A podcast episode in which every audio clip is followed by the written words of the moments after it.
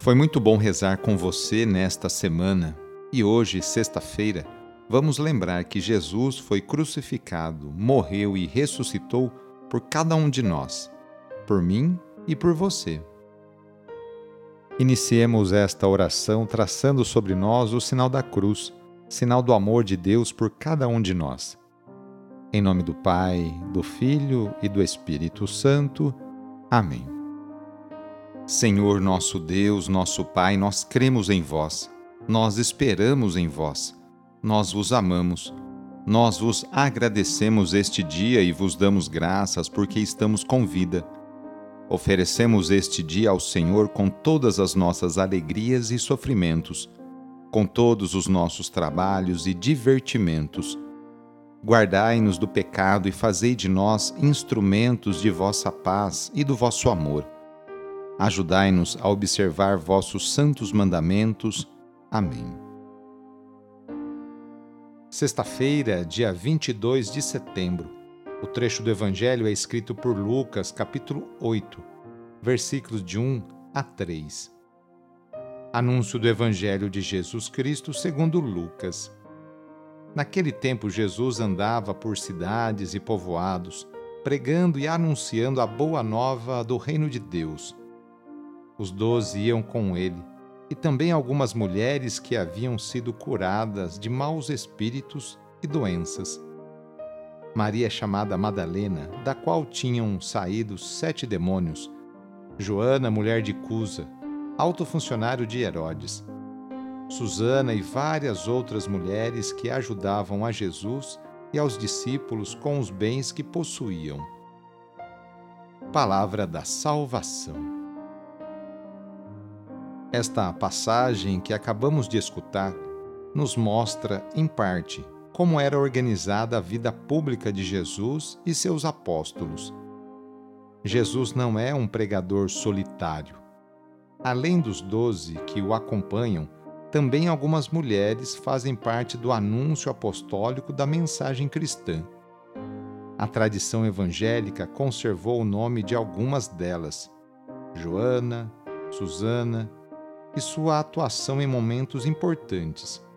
Maria Madalena na ressurreição de Jesus.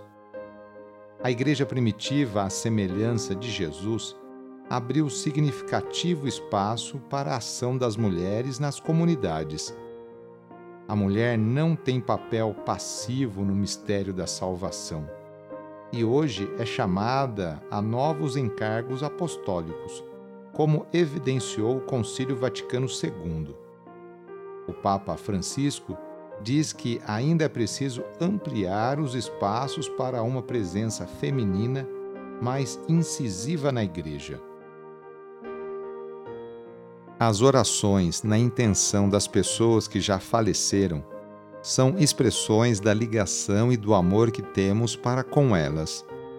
A dor, tristeza, a saudade são sentimentos humanos, não tem problema tê-los mas o desespero não é um sentimento cristão. Acreditamos que Cristo venceu a morte, está vivo, e todos os nossos conhecidos, familiares, amigos estão com Ele. Através das nossas preces, gostaríamos de ajudá-los no momento da morte a se decidirem por Deus. É um sinal do amor e da nossa solidariedade para com eles. Para o amor, a morte não é um limite. Vamos pedir assim a Deus por todas as pessoas que faleceram. Lembre agora de seus amigos, familiares, conhecidos que faleceram e estão junto de Deus. E rezemos. Nas vossas mãos, Pai de misericórdia, entregamos a alma de nossos amigos, familiares e conhecidos na firme esperança de que eles ressurgirão com Cristo no último dia, como todos os que no Cristo adormeceram. Escutai na vossa misericórdia as nossas preces. Abri para eles as portas do paraíso, e a nós que ficamos, concedei que nos consolemos uns aos outros, com as palavras da fé, até o dia em que nos encontraremos todos no Cristo e assim estaremos sempre convosco. Amém. No final de mais uma semana, renovemos juntos nossa profissão de fé. Creio em Deus Pai Todo-Poderoso, Criador do céu e da terra, e em Jesus Cristo, seu único Filho, nosso Senhor, que foi concebido pelo poder do Espírito Santo, nasceu da Virgem Maria, padeceu sob Pôncio Pilatos, foi crucificado, morto e sepultado.